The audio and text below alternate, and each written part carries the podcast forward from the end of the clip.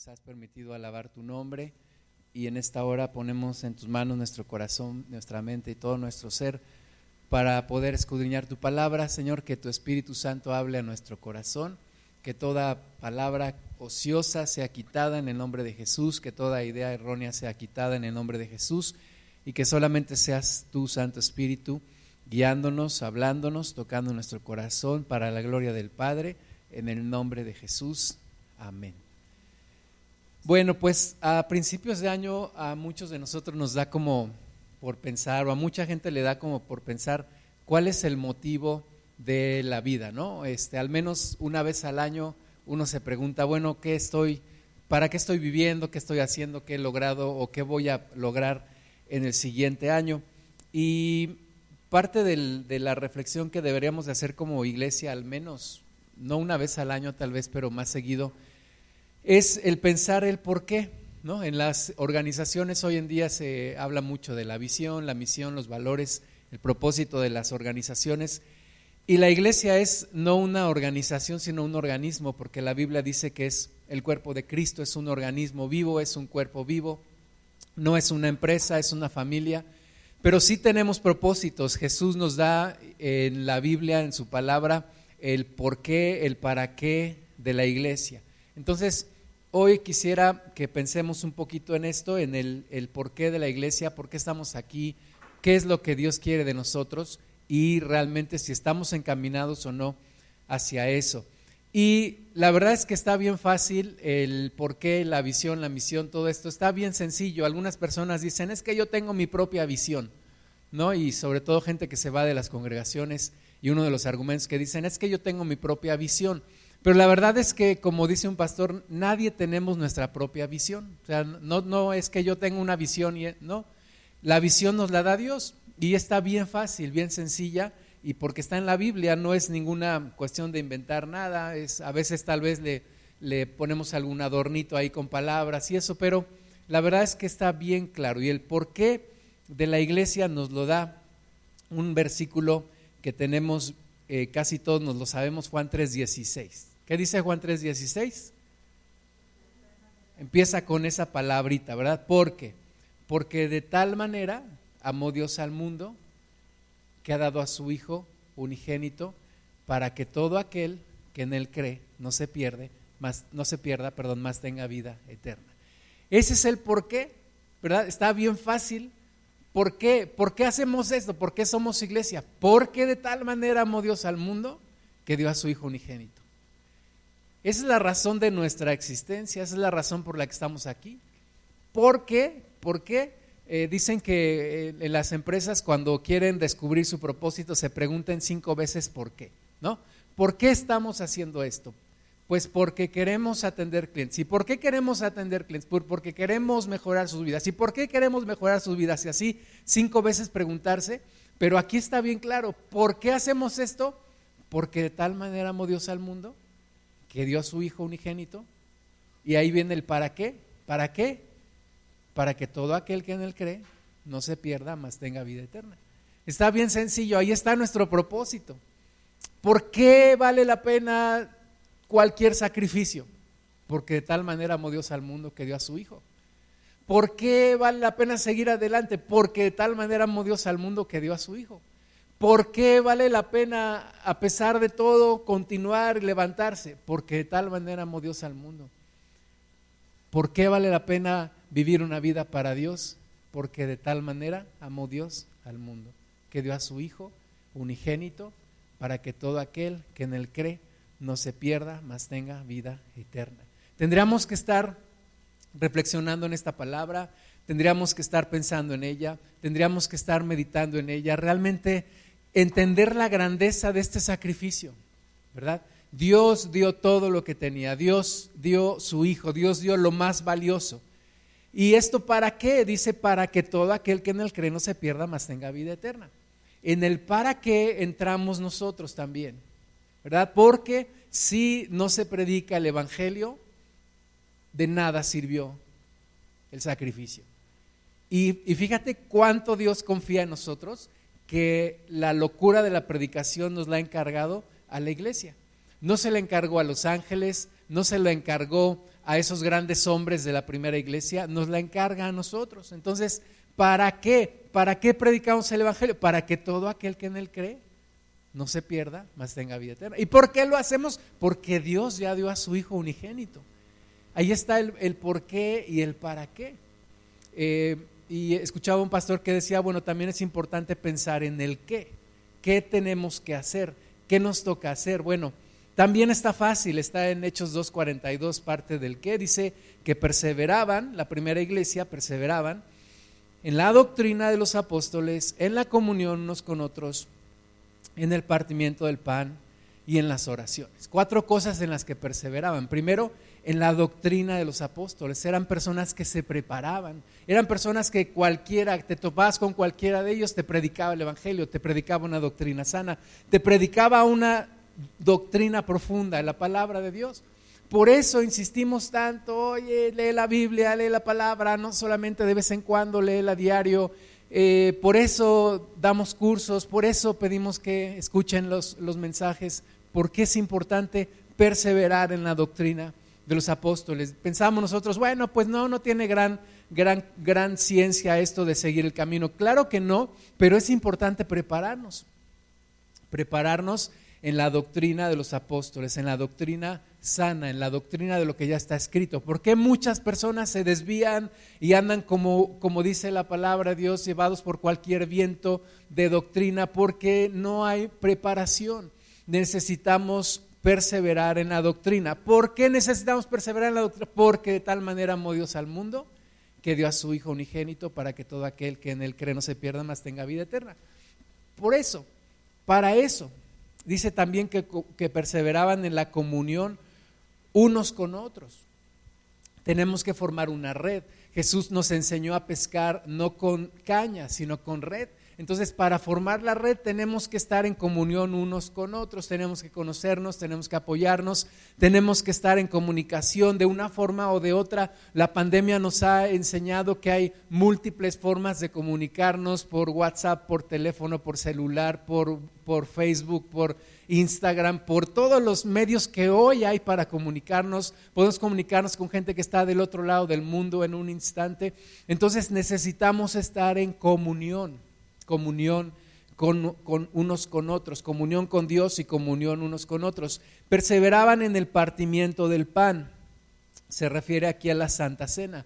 Es la única ordenanza que nos da el Señor Jesús de celebrar algo en conmemoración de Él. Dice Él, háganlo en memoria de mí, partir el pan. Necesitamos partir el pan y de nuevo lo hemos hecho de muchas maneras. El por qué no cambia, el para qué tampoco cambia lo que ha cambiado es el cómo lo hacemos. El cómo lo hacemos va a ir cambiando. No es tan importante el cómo como es importante el por qué y el para qué. Porque el cómo nos vamos adecuando a las circunstancias, ¿verdad? Hace dos mil años no había redes sociales, hoy sí las hay, las podemos usar. Hace dos mil años no había micrófonos, hoy los hay, los podemos usar. Podemos usar todo lo que hay a nuestro alcance.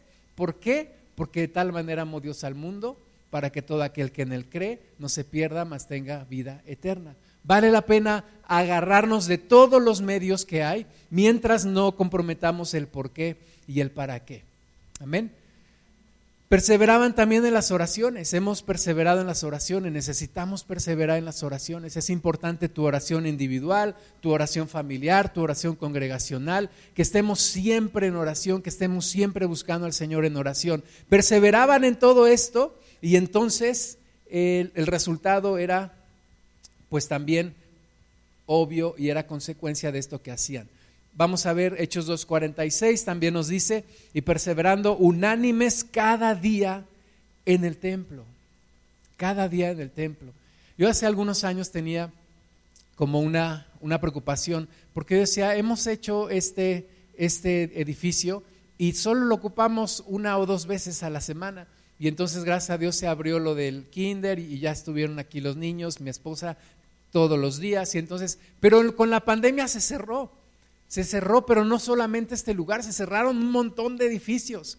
Y entonces nos dimos cuenta que lo importante no es en sí el edificio, sino el seguir unánimes, perseveraban unánimes. ¿Cómo le hacemos? Vamos a conectarnos, vamos a estar por los celulares, casi todo mundo tiene un celular o una computadora, vamos a estar perseverando unánimes, a lo mejor ya no en el templo y tu casa se convirtió en un templo y tu casa se convirtió en una casa de oración y entonces así tenemos que seguir unánimes cada día, también dice partiendo el pan en las casas, comían juntos con alegría y sencillez de corazón, alabando a Dios y teniendo favor con todo el pueblo.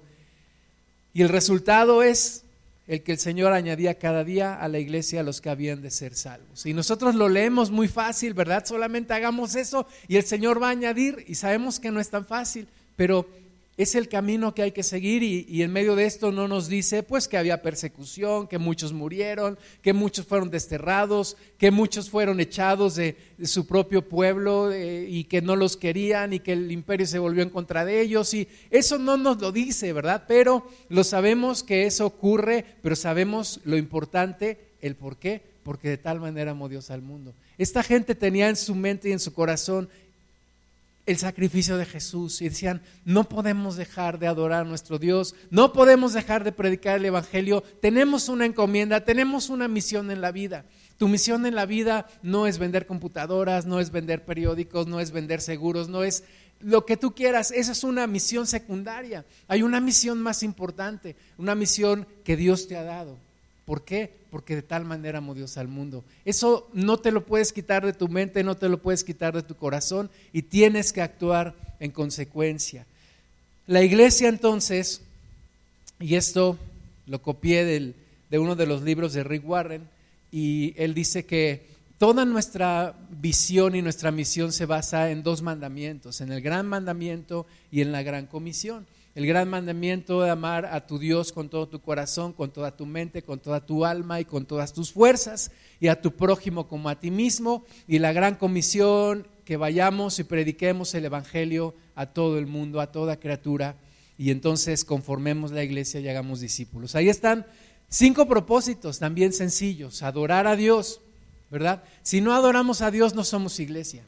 Si hacemos congresos de liderazgo pero no adoramos a Dios, no somos iglesia. Si hacemos un montón de cosas pero no adoramos a Dios, perdimos el rumbo. Cualquiera lo puede hacer. Cualquiera puede hacer todo el resto de las cosas, pero adorar a Dios solamente la iglesia. Adorar a Dios, servir al prójimo, servir al prójimo. Las mayores obras de caridad en el mundo a través de la historia han sido guiadas por gente cristiana por gente que entiende el segundo mandamiento, amar al prójimo. En tercer lugar, predicar el Evangelio, que es un poco de lo que más vamos a hablar el día de hoy, predicar el Evangelio. Ir y predicar el Evangelio a toda criatura, no nos dice ir y convencer, no tenemos que convencer a la gente, pero les tenemos que predicar, les tenemos que hablar, porque de otra forma, como dice Romanos, ¿cómo pues invocarán aquel del cual no han oído? Del cual no han creído. ¿Y cómo creerán si no han oído? ¿Y cómo oirán si no hay nadie que les predique? Entonces, parte importante de nuestra misión en la vida es predicar el Evangelio. Predicar el Evangelio. Tenemos, yo sé que tú tienes un montón de propósitos, un montón de metas, pero hay uno que es mandatorio. Tienes que ser testigo de Jesús. Tienes que predicar el Evangelio. Eso lo tenemos en común todos. Necesitamos predicar el Evangelio. ¿Para qué? Para que todo aquel que en él cree no se pierda, más tenga vida eterna. ¿Y por qué? Porque ya Dios dio a su Hijo unigénito.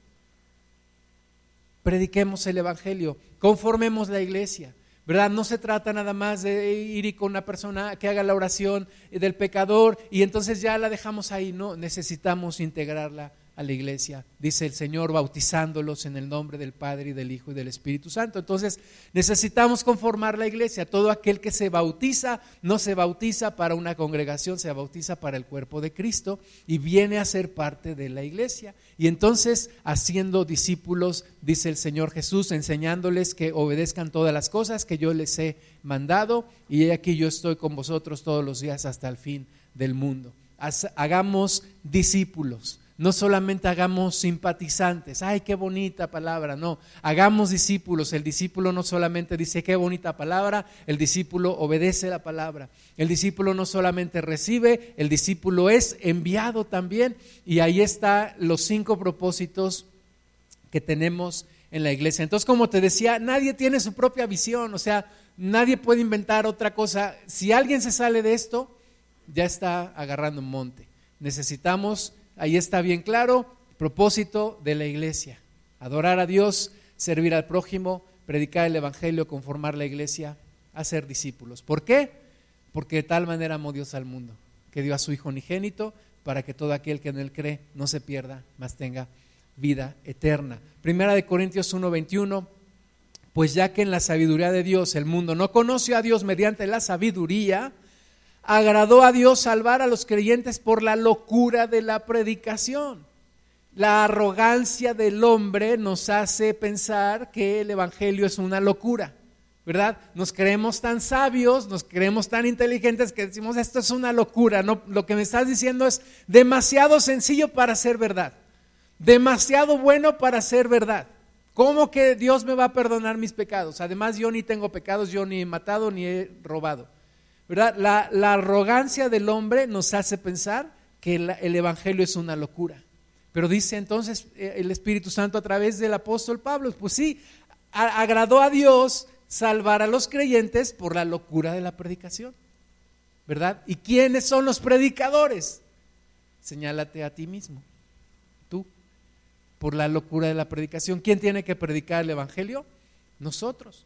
Y si nosotros no predicamos el Evangelio, pues no se cumplirá la misión de Dios.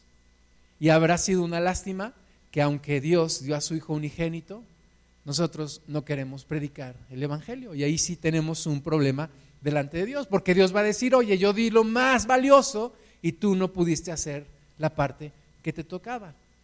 Entonces, Primera de Corintios 1:22, porque los judíos piden señales y los griegos buscan sabiduría. Hay dos tipos de personas en este mundo, los que piden señales y los que piden sabiduría. ¿verdad? Los, los que dicen, vamos a filosofar. No, no, no, vamos a filosofar. Pero bueno, tú pides sabiduría y tú pides señales. Pero nosotros predicamos a Cristo crucificado. Para los judíos, ciertamente tropezadero. Porque los judíos decían, eh, lo que recordaban lo que dice la ley, maldito el que es colgado en un madero. Y entonces decían, esto, esto es una maldición. No podemos creer en un Mesías que que quedó colgado en un madero. Y entonces para los judíos fue tropezadero. Y para los gentiles locura. ¿Verdad? Decían, ¿cómo me estás diciendo que Dios bajó, se hizo hombre y se crucificó por, por salvarme a mí? Es una verdadera locura. Para los judíos, tropezadero, para los gentiles, locura. Más, para los llamados, así judíos como griegos, Cristo, poder de Dios y sabiduría de Dios. Qué hermosas palabras del Espíritu Santo aquí a través del apóstol Pablo, ¿verdad? Para unos es locura, para otros es tropiezo, pero para los que son llamados es poder de Dios. ¿Poder de Dios para qué? Poder de Dios para salvación. No hay nada más importante en la vida de una persona que ser salvo. No hay nada más importante. Porque ¿qué dará el hombre a cambio de su alma? Dice Jesús.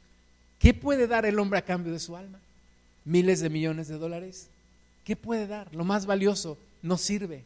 Lo más importante para una persona en este mundo es conocer a Cristo reconciliarse y tener salvación. Eso es lo más importante. Ya después que si haces una carrera, que si emprendes un negocio, que si tienes una familia, qué bueno. Pero lo más importante es tener salvación. De otra forma, nada sirve. Romanos 1.16, porque no me avergüenzo del Evangelio. Muchos de nosotros nos hemos avergonzado del Evangelio. Ah, es que me van a decir que estoy loco, que soy un fanático, que soy un salta para atrás, que soy un aleluyo, etcétera, etcétera, etcétera. Dice el Espíritu Santo, no me avergüenzo del Evangelio. ¿Por qué? Porque es poder de Dios para salvación a todo aquel que cree. ¿Y por qué? Porque de tal manera amó Dios al mundo que ha dado a su Hijo unigénito para que todo aquel que en él cree no se pierda, mas tenga vida eterna. Por eso, es poder de Dios para salvación a todo aquel que cree, al judío primeramente y también al griego. Porque en el Evangelio de la justicia de Dios se revela por fe y para fe, como está escrito, mas el justo por la fe vivirá. Qué poderosas palabras. Es poder de Dios para salvación. Un, un jefe que yo tenía me dijo un día, es que la información es poder. Le dije así, ¿Ah, me dijo sí, pero poder para hacer.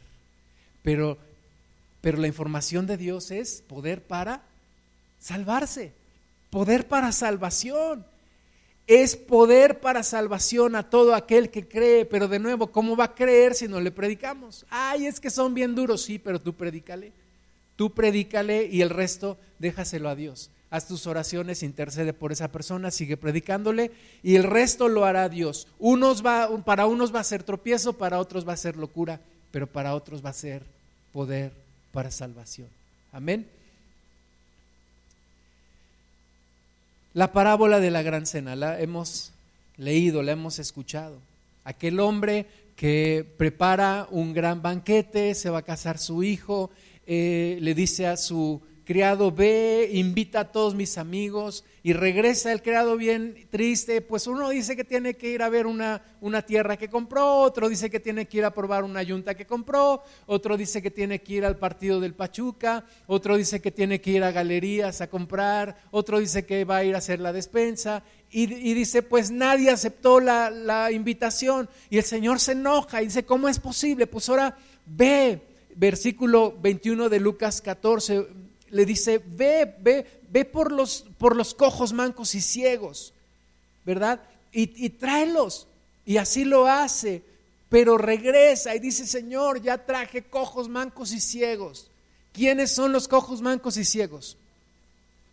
Nosotros. Pero todavía hay lugar. Señor, ya traje los cojos, mancos y ciegos, pero todavía hay lugar. Entonces dice, pues ve otra vez, ve por los caminos, ve por los vallados y fuérzalos a entrar, tráetelos arrastrando, si pudieras. ¿Para qué? Para que todo aquel que en él cree no se pierda, más tenga vida eterna. Y dice aquí, para que se llene mi casa. Dios quiere su casa llena de mexicanos llena de japonesitos, llena de todo, de personas de todo el mundo. Pero nosotros nos toca aquí predicarle a los mexicanos, a, los, a los chilangos, a los pachuqueños, a, a todos los que podamos predicarles. ¿Por qué? Porque de tal manera amó Dios al mundo, que dio a su Hijo unigénito. ¿Para qué? Para que todo aquel que en él cree no se pierda, mas tenga vida eterna. Dios quiere su casa llena. Dios quiere su reino lleno de personas. A Dios le gusta la gente. Dios ama a la gente. Dios no es como yo que a veces me engento. No, Dios quiere llena su casa, llena su casa. Evangelizar, dijo Carlos Spurgeon, que es como si un mendigo le dice a otro mendigo dónde encontró su pan. Y le dice, ven aquí, aquí hay pan. ¿Verdad? Estamos igual, estamos igual, somos de la misma raza que todo el mundo. Todos hemos pecado, todos nos desviamos a una. Pero hay una diferencia. Nosotros ya sabemos dónde está el pan. Nosotros ya sabemos dónde está la salvación. Y mucha gente no. Y alguien un día nos habló a nosotros y nos dijo, mira, ven, ven, descubre esto. Aquí está el pan para tu alma el caldito de pollo para tu alma, la salvación de tu alma. Y nosotros nos toca ahora hacer lo mismo. Una enseñanza que tiene el hermano Wayne Myers, que se me quedó muy grabada, los cuatro llamados para predicar el Evangelio. Primero el llamado de arriba. ¿Cuál es el llamado de arriba? El llamado que Dios nos está haciendo para que prediquemos el Evangelio. Isaías 6:8, después oí la voz del Señor que decía, ¿a quién enviaré y quién irá por nosotros? ¿Verdad? Y Dios ahora, en este siglo 21, año 2022, sigue haciéndose la pregunta, ¿a quién enviaré y quién irá por nosotros? El por qué ya está, el para qué también, pero ahora está el quién. Dice Dios, ¿a quién enviaré y quién irá por nosotros? Y no podemos decir, pues Isaías, Señor, manda Isaías, él ya dijo que él va. No, pues Isaías ya no está aquí. Y entonces respondí yo, dice, heme, aquí, envíame a mí.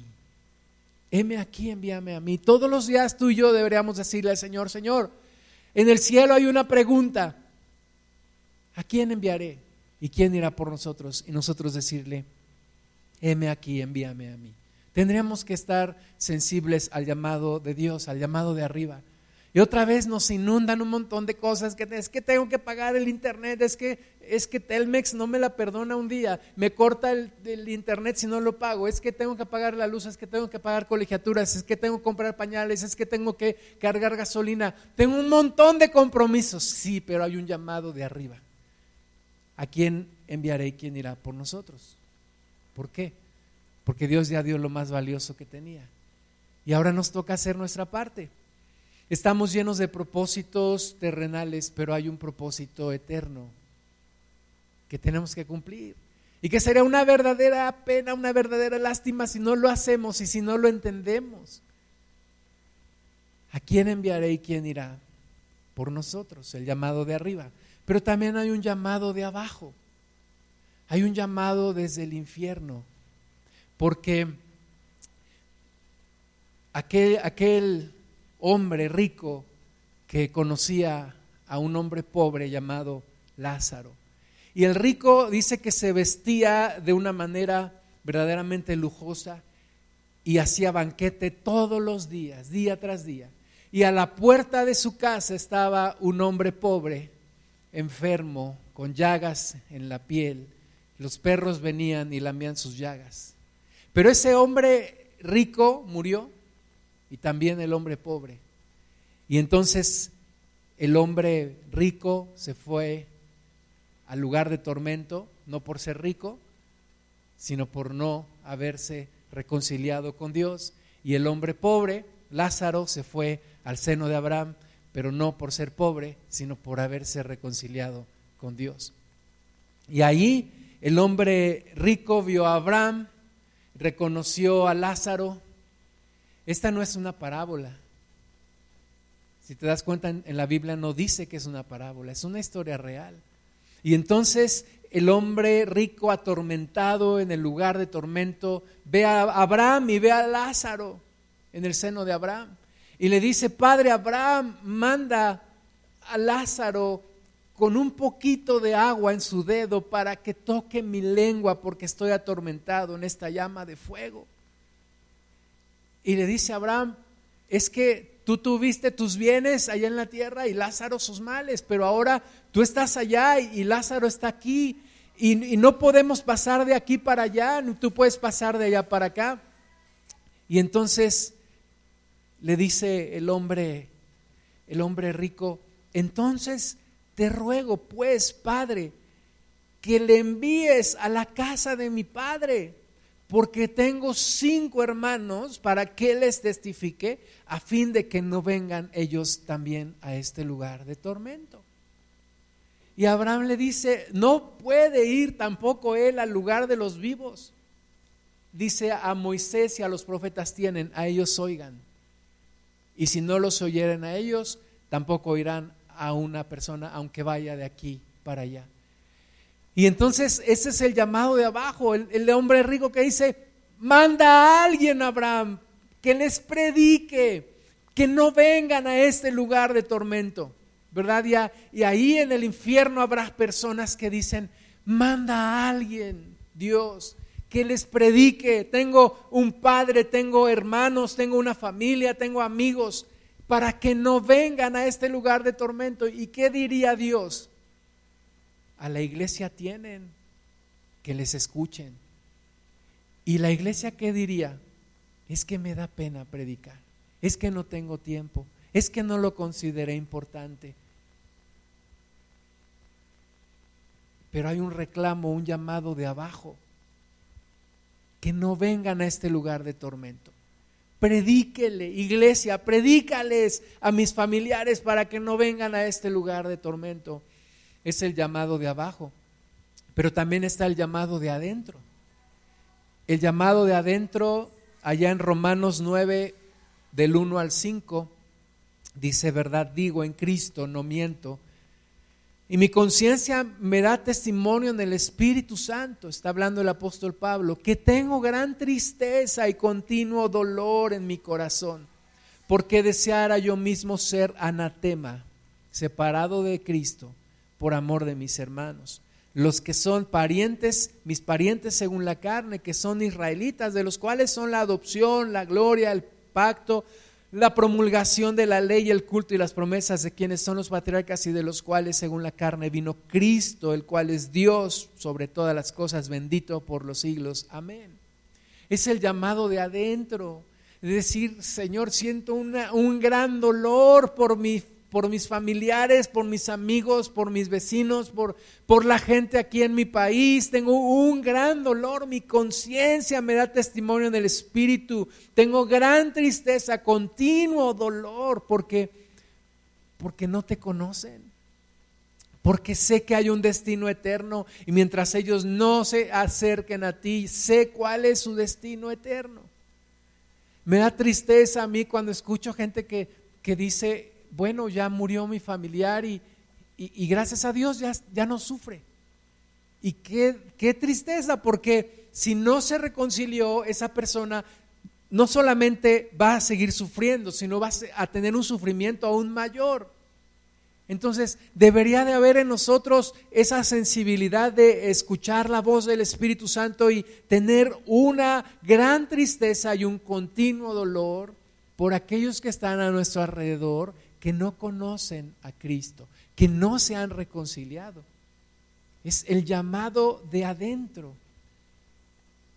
¿Por qué? Porque de tal manera amó Dios al mundo que dio a su Hijo para que no se pierdan, mas tengan vida eterna. Pero yo tenía muchas cosas que hacer, yo tenía muchas prioridades, no me alcanzaban las horas, tenía muchos compromisos. Pues sí, pero no era lo más importante. Y el llamado de afuera, dice Hechos 16, 9, y se le mostró a Pablo una visión de noche. Un varón macedonio estaba en pie rogándole y diciendo, pasa a Macedonia y ayúdanos. Cuando vio la visión, enseguida procuramos partir para Macedonia dando por cierto que Dios nos llamaba para que les anunciásemos el Evangelio. Fíjate, este varón macedonio que está rogando, pasa a Macedonia y ayúdanos. Y, hoy, si la gente pudiera clamar, le diría a la iglesia, hey, pasen a México y ayúdenos.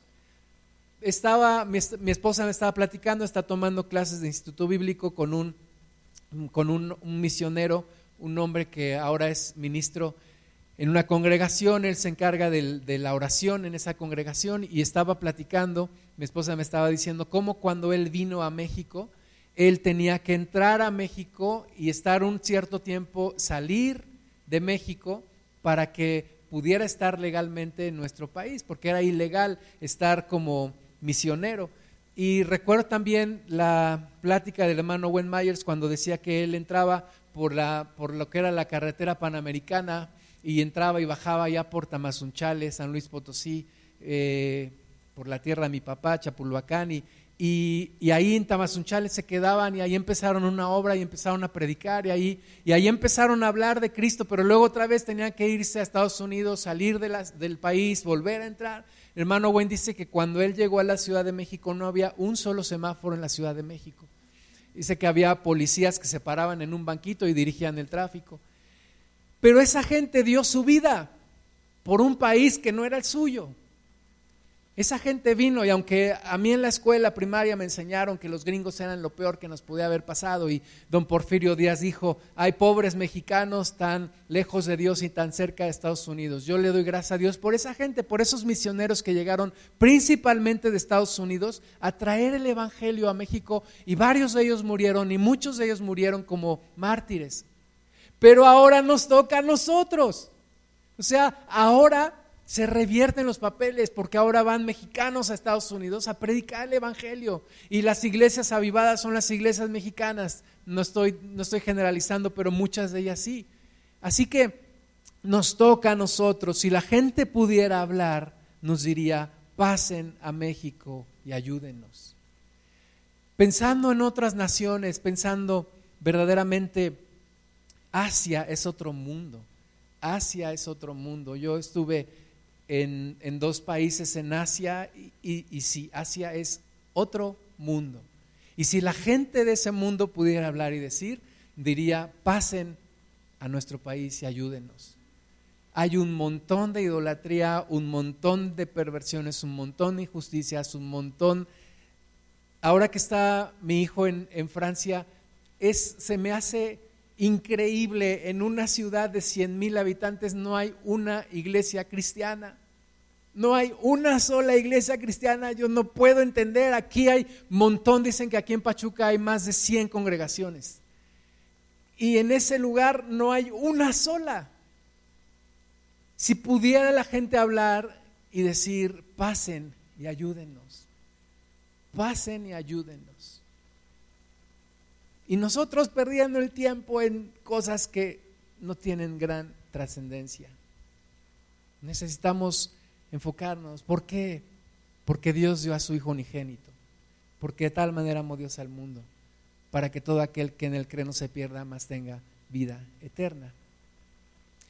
Yo creo en, en los misioneros. Aquí tenemos dos misioneros. No lo digo para quedar bien con ellos. Yo quería ser misionero cuando yo me convertí a Cristo. Yo escuchaba las grandes historias de David Livingstone, de, de gente que había ido a, a otras naciones y yo quería ser misionero. Dios no me mandó a otro país, no me mandó. Yo por, por varios años intenté irme a otro país, no pude, se cerraron las puertas, puertas que parecían abiertas se cerraron. Pero hay otro modelo para los que no alcanzamos a ser misioneros. Y el modelo está en Lucas 10, del 5 al 9. Esto lo escuché de un hermano en Inglaterra. Yo no he vivido en otro país, pero gracias a Dios me ha concedido visitar otros países. Y ahí en Inglaterra, en un círculo de, estudio bíblico, en la empresa donde yo trabajé, en Londres, en, el sector financiero, ahí en, un edificio de, de, de 40 pisos, había un lugar, un salón, que era el salón de oración y ahí conocí a, unos cristianos y ahí escuché esta enseñanza. Y el hermano decía, vayan y mientras van, prediquen el Evangelio. O sea, tal vez no vas a ser misionero tú, otros sí, a lo mejor tú no, pero tú sí vas a lugares. Y entonces ahí a donde vas, predica el Evangelio. Ahí a donde ya estás yendo, a tu trabajo, con tus clientes, con tus compañeros, con tus vecinos. Ahí predica el Evangelio. Eres un misionero ahí en donde estás. Ese es tu campo misionero. Y entonces Lucas 10.5 dice, en cualquier casa donde entréis, primeramente decís, pase a esta casa. A donde quiera que vayas, bendice ese lugar. Bendice ese lugar. Eh, todo empieza con una oración. Todo empieza con una oración. Todo empieza con una intercesión. Bendice ese lugar, bendice esa casa, bendice esa oficina, bendice esa comunidad, bendice esa familia a donde estás yendo. Pase a, esta casa. Y si hubiere allí algún hijo de paz, vuestra paz reposará sobre él. Recuerda, para algunos es locura, para otros es tropiezo, pero para los que creen es salvación. Entonces, si hubiera ahí un hijo de paz, tu paz va a posar sobre él. Y posad en aquella misma casa, comiendo y bebiendo lo que os den. Hacer relaciones, haz relaciones. Primero bendice el lugar a donde vas y luego haz relaciones. Haz relaciones. ¿Por qué dice coman y beban lo que les den?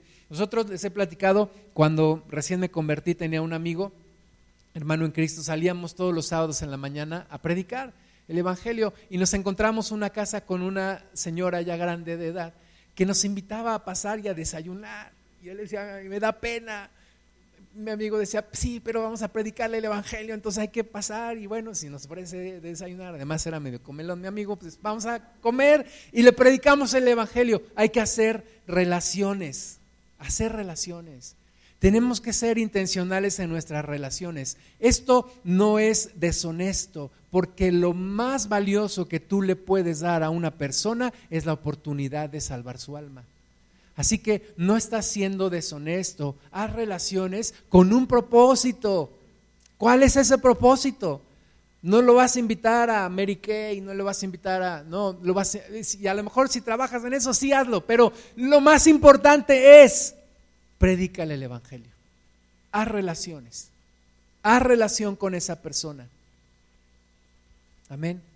Hay una persona que, un hermano en Cristo que vende seguros, vendía seguros, ya no, ya, ya partió con el Señor, pero vendía seguros, pero le predicaba el Evangelio a la gente. ¿Por qué? Porque hay un propósito superior. Sí está bien que vivamos honestamente, que vendamos productos, pero hay un propósito superior.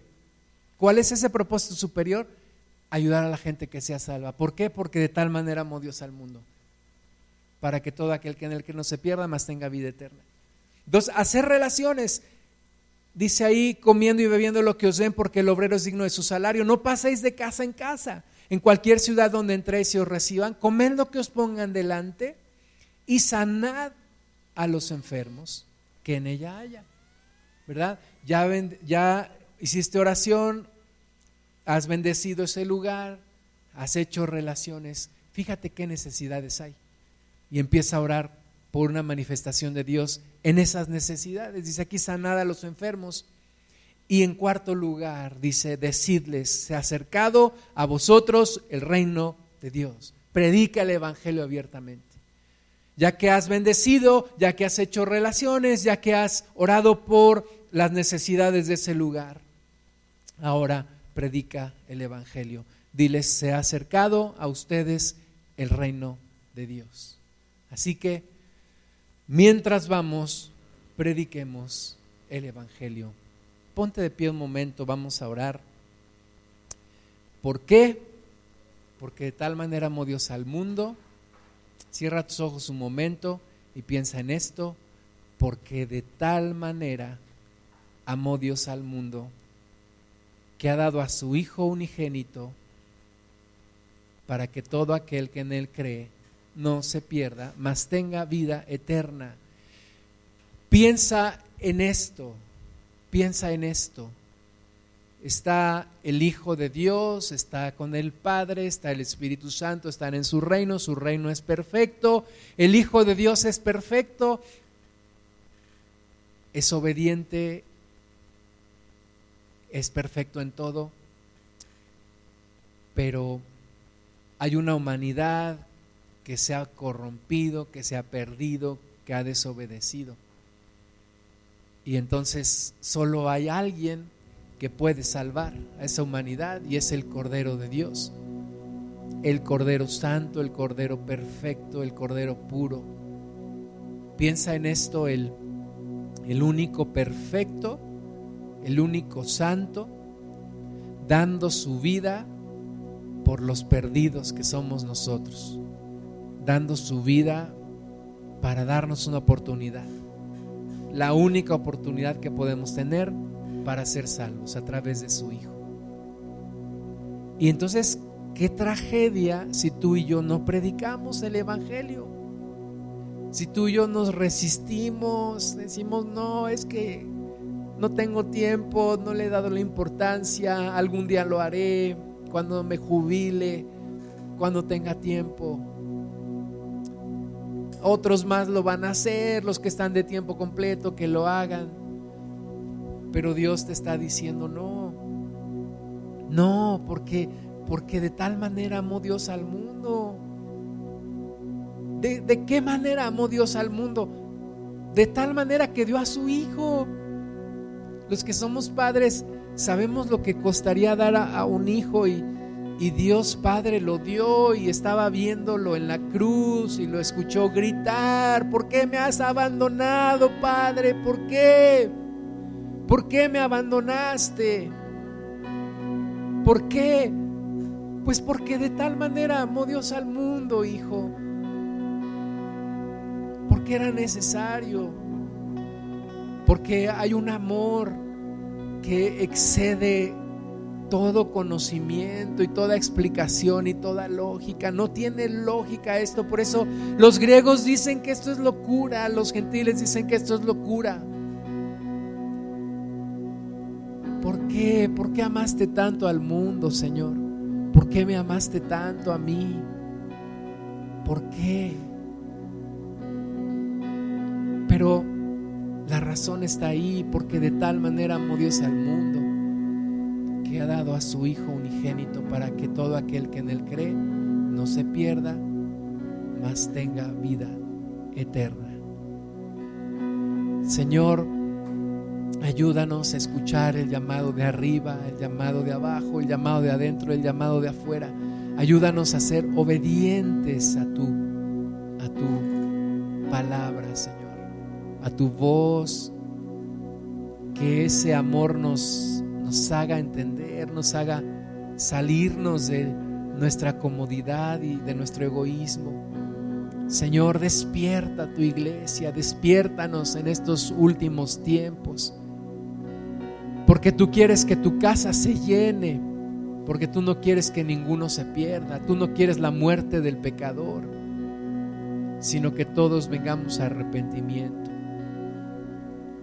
Dile al Señor, cámbiame, hazme un evangelista de tiempo completo. No quiero decir que voy a dejar mi trabajo, pero que ahí donde voy, que ahí donde estoy, allí yo predique el Evangelio, que, que sea tan apasionado el mensaje en mi corazón, que no pueda dejar de hablar, que no pueda dejar de decir donde hay pan para el hambriento, que no pueda dejar de predicar el Evangelio, Señor, a donde quiera que tú me mandes, a donde quiera que tú me lleves. Señor, envíanos, porque de tal manera amó Dios al mundo, que ha dado a su Hijo unigénito, para que todo aquel que en Él cree no se pierda, mas tenga vida eterna. Sí, Señor. Sí, Padre, santísimo eres Jesús, santo eres.